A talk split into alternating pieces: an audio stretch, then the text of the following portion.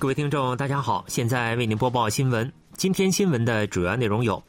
韩国货物连带取消罢工，重返工作岗位；韩国朝野继续围绕明年度预算案对峙；九日下午二时未能如期举行国会全体会议；十月韩国经常项目收支实现八点八亿美元顺差。以下请听详细内容。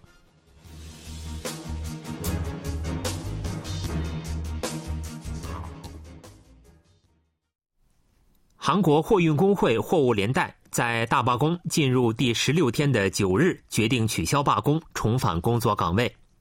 货物连带表示，当天就是否取消罢工进行了工会成员表决，过半数成员赞成取消罢工，因此做出了上述决定。货物连带表示，各地区本部举行示威队解散仪式后，罢工人员重返工作现场。工会方面将另行发布今后的斗争计划和具体的立场。货物连带当天上午九时起，在各地区本部设置了投票站，进行了约两个小时的投票。八日，国会国土交通委员会所属共同民主党议员宣布，将接受政府和执政党提出的安全运费制延长三年方案后。货物连带在民主老总大田总部举行了中央执行委员会会议，就应对方向进行了讨论。当晚会议结束后，货物连带决定就是否取消罢工进行全体工会成员投票，以最大程度减少工会成员的损失，并敦促政府改变态度。货物连带表示，为防止安全运费制在今年结束，工会做出了顾全大局的决断。并要求政府和执政党遵守经党政协商作出的将安全运费制延长三年的承诺。韩国在野党共同民主党在国会国土交通委员会单独通过了以安全运费制日落条款期限延长三年为内容的货车运输事业法修订案。国土交通委员会九日上午召开全体会议，决议了将安全运费制延长三年的法案。安全运费制实施期限原本截至今年年底。安全运费制保障一定水平的运费。修订案中包含了安全运费制实施至二零二五年十二月三十一日的有关内容。国民力量党和政府人士要求货物连带先回归工作现场后对话。并未出席当天国土交通委员会的全体会议。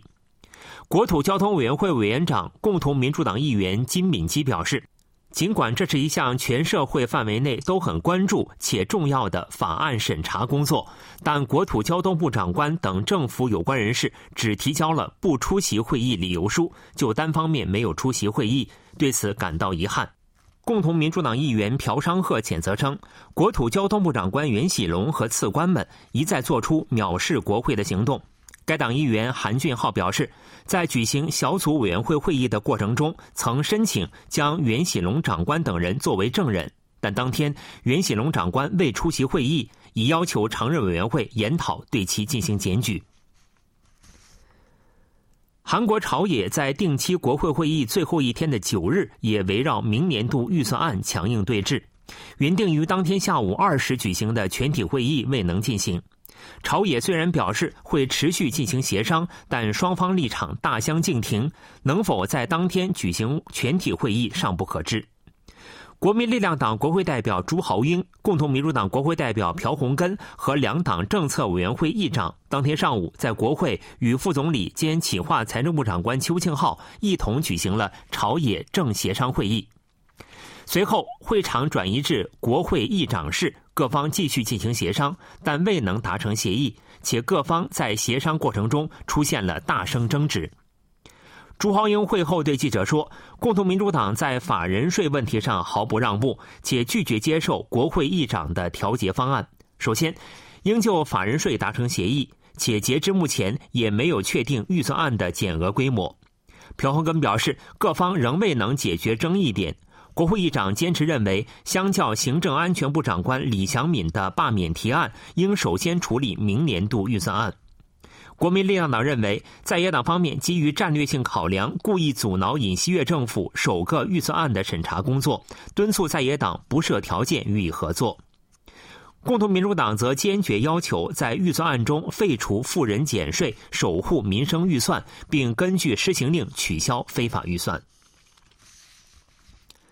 韩国商品收支时隔一个月转为逆差，但整体经常项目收支继续维持顺差基调。据韩国银行发布的国际收支临时统计资料显示，十月韩国经常项目收支实现八点八亿美元顺差，但顺差规模较去年同月的八十点一亿美元骤减七十一点三亿美元。韩国经常项目收支从二零二零年五月至今年三月连续二十三个月保持顺差，但四月受进口剧增向外国投资者分红影响而出现逆差。虽然五月恢复顺差基调，但时隔四个月的八月出现三十点五亿美元逆差，从九月起则连续两个月出现小幅顺差。从各项目收支来看，商品收支逆差为十四点八亿美元，时隔一个月再次转为逆差，且较一年前骤减七十五点八亿美元。十月出口额为五百二十五点九亿美元，同比减少三十三点六亿美元。受全球经济低迷影响，半导体、化学工业制品出口表现欠佳。从出口对象国来看，对中国和日本的出口减少。相反，出口额为五百四十点七亿美元，同比增加四十二点二亿美元。原材料和运输设备等资材以及轿车等消费品的出口均有所增加。韩国防疫当局表示，考虑将室内佩戴口罩义务转换为建议国民自主佩戴，但高风险群体有关设施仍将维持室内口罩令。中央防疫对策本部九日表示。今后将面向建议国民自主佩戴的方向调整室内口罩令，但高风险群体集中的必要设施仍将维持室内口罩令。政府正在研讨，即使解除室内口罩令，仍将要求在疗养设施、医院以及大众交通空间内佩戴口罩。中央防疫对策本部防疫支援团长全炳基当天在记者会上表示，从海外主要国家的情况来看。医疗设施、社会福利设施内仍需义务佩戴口罩，部分大众交通空间内也需佩戴口罩。目前正细致研讨相关情况。在回答记者有关哪些设施仍将维持室内口罩令的问题时，全炳基表示将与专家讨论后作出决定。在经过十五日和二十六日的专家讨论会和国家传染病危机应对咨询委员会的研讨后，政府将在十二月底以前发布室内口罩令调整路线图。二零二一年全球军费支出总额逾两千七百万亿韩元。